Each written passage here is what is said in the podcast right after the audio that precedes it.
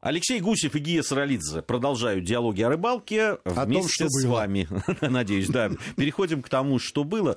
Э, Говорим мы о том, нужна ли какая-то всеобъемлющая такая организация, которая бы объединила рыбаков, и для чего это нужно. Пытаемся рассуждать. Надеюсь, что вы рассуждаете и имеете по этому поводу свое мнение. Итак, как это было раньше и э, было ли это хорошо? Говорим про Росохот-Рыболов Союз. У меня был рыболовно-охотничий билет. Я не люблю охоту, у меня нет оружия, и я не собираюсь стрелять. Тем не менее, э, рыболовный билет у меня был. И я должен был отработать какое-то количество часов. Обычно это было в нерестовый период или весеннее время, для того, чтобы почистить водоем, сделать нерестовые места, каким-то образом поухаживать за природой с тем, чтобы то, что мы вынимаем, туда вернулось. А, Не помню, запускали каких-то мальков или не запускали, но, по крайней мере, отчетность про это была, я своими глазами не видел. А на субботниках, так называемых, работал.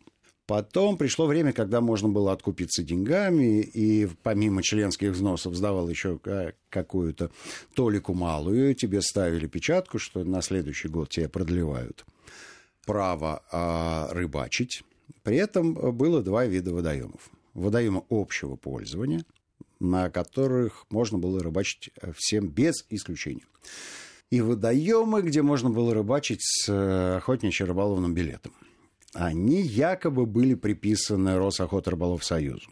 Юридический казус там был серьезный. И в момент, когда надо было переписать на себя водоемы, Росохот-Рыболов Союз за- занимался тем, что он переписывал на себя недвижимость на водном вокзале, там девятиэтажное или э, сколько-то этажное здание, это в принципе хватало тем людям, которые сидели внутри. Я там бывал неоднократно. Единственное интересное там место было музей охотничьего оружия на первом этаже. Все остальное было сдано в аренду, и, видимо, э, хватало всем остальным. Не могу огульно говорить про все остальные организации, но в двух местах я видел, что из осколков этого Росохот-Рыболов Союза сохранилась вполне деятельная организация. Это было в Нижнем Новгороде. Саша Зеленов блистательный совершенно человек, и он до сих пор занимается и охотой, и рыболовством, замечательный собашник, и вообще душка. Э, И в Перми, где была сколочена такая команда, мощная команда рыболовов-охотников, и они, по-моему, заломали под себя местный Росохот-Рыболов Союз. Э, э, Им все равно было, кто стоят там во главе, но они делали ровно то, что нужно было охотникам и рыболовам. Ну, а что, например? Они занимались угодьями. Но, опять же, да, с охотничьей точки зрения. Ровно, ровно так же они занимались рыболовными угодьями.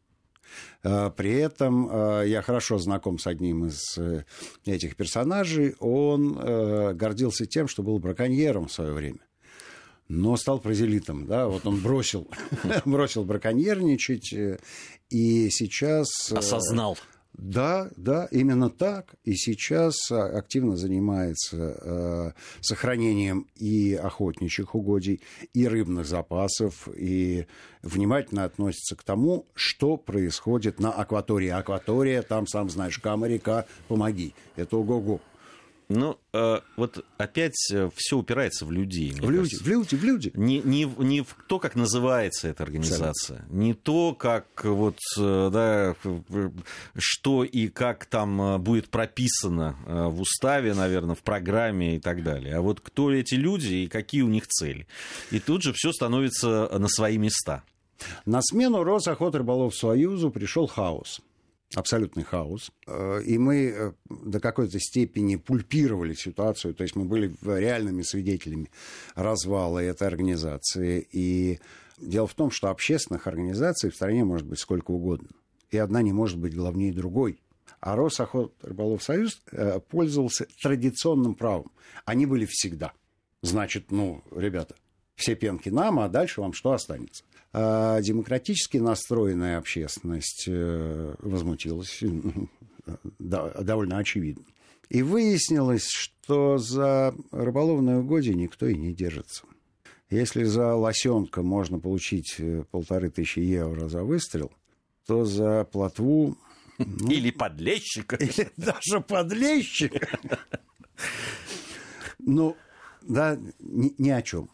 Ни о чем.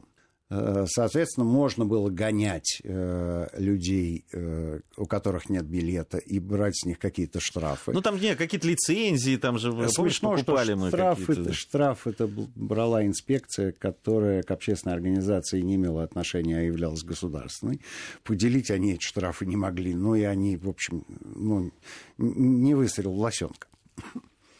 И все кончилось печально. Никому это не стало нужным. А осталось какое-то количество э, спортсменов и баз спортивных, для которых, естественно, эта акватория, ну, они там э, тренируются, оттачивают мастерство. Там есть какие-то жилые строения, куда можно приехать за э, небольшие денежки. Вот, э, вот, собственно, и все. А потом возникла э, некая ситуация, э, когда всем вдруг стало понятно, что надо эту отрасль регулировать. И тут ты уже выходишь на арену. Э, есть э, наш с тобой общий приятель Алексей Цесарский, который организовал Союз рыболовов России. В этом месте звучит гимн Союза рыболовов, все встают и скандируют. Казалось бы, э, замечательная супер идея. В Союзе рыболовов России, на мой э, посторонний взгляд, человек 12. Мощная организация. Мне кажется, да. И полемика между ними велась э, в течение двух лет и, и затихла. Э, Союз рыболовов России э, позиционировал себя как организация, которая отстаивает права рыболовов. У меня вопрос, а кто ее нарушает? Кто нарушает права рыболовов? Вот сейчас. Вот мы сидим с тобой в студии. Да, мы довольно далеко от акватории, но завтра и ты и я поедем на эту акваторию. Тебе нужен союз рыболовов? Мне клев нужен. Союз рыболов не отвечает. не отвечает на эти вопросы. Соответственно, организация хоть и существует, и она котируется, э, люди э, с пиететом относятся, она пользуется авторитетом, но э, она не привлекает членов и никакого интереса не вызывает. И вот получая, появляется сейчас некая альтернативная организация Ассоциация рыболовов России. При этом у нас есть Федерация рыболовного спорта. И Стасик Разрешевский там рулит, и все у них получается хорошо. И если честно, то в рыболовном спорте у нас достижений ого-го сколько.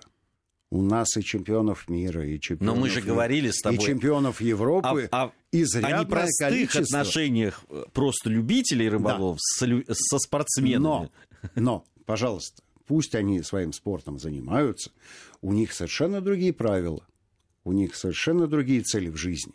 И к отдыху с шашлыками и анекдотами на природе они, в общем, отношения особого не имеют. Зачем рыболовов-любителей объединять в ассоциацию?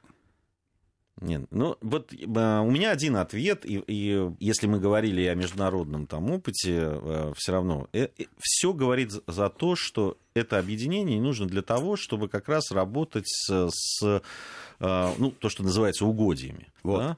Значит, остается хозяйственная деятельность. Хозяйственная Никакой деятельность. политики там быть не может. Конечно, нет, ну, Никакой. не дай бог. Ну, не дай бог. У нас а, достаточно а, политических объединений, общественных организаций и так далее. Рыбал... А вот хозяйственная деятельность. Как ты себе представляешь хозяйственную деятельность, когда собирается, допустим, две с половиной тысячи человек? И, и им говорят, ребята, мы отдаем вам водоем, часть водоема. Ну, мне кажется, что, во-первых, э, что безусловно, делаем? должно это делиться, это территориальное деление должно быть. Люди должны знать свои проблемы своего региона с рыболовной точки зрения, да, какие это проблемы, потому что они специфические. Нижняя Волга это одно, да, там э, средняя полоса России это другое, Сибирь это третье, Дальний Восток это четвертое, Камчатка это десятое, понимаешь? У, у, у каждого региона есть свои специфические задачи, проблемы, и, э, которые, наверное, наверное, э, прекрасно знают те люди, которые там живут и которые там рыбачат всегда. Мы даже там, побывав несколько раз на Камчатке, вряд ли знаем вот действительно те проблемы, которые, ну, может быть, сталкивались с какими-то. Я тебе а, прямо на вскидку могу назвать такую проблему. Прошлый год мы ездили на речку, которая называется Облуковина, ловить там чевычу. Речек, куда заходит чевыча, несмотря на то, что на Камчатке полторы тысячи речек. А вот речи, куда заходит Чевыча, это пальцы двух рук.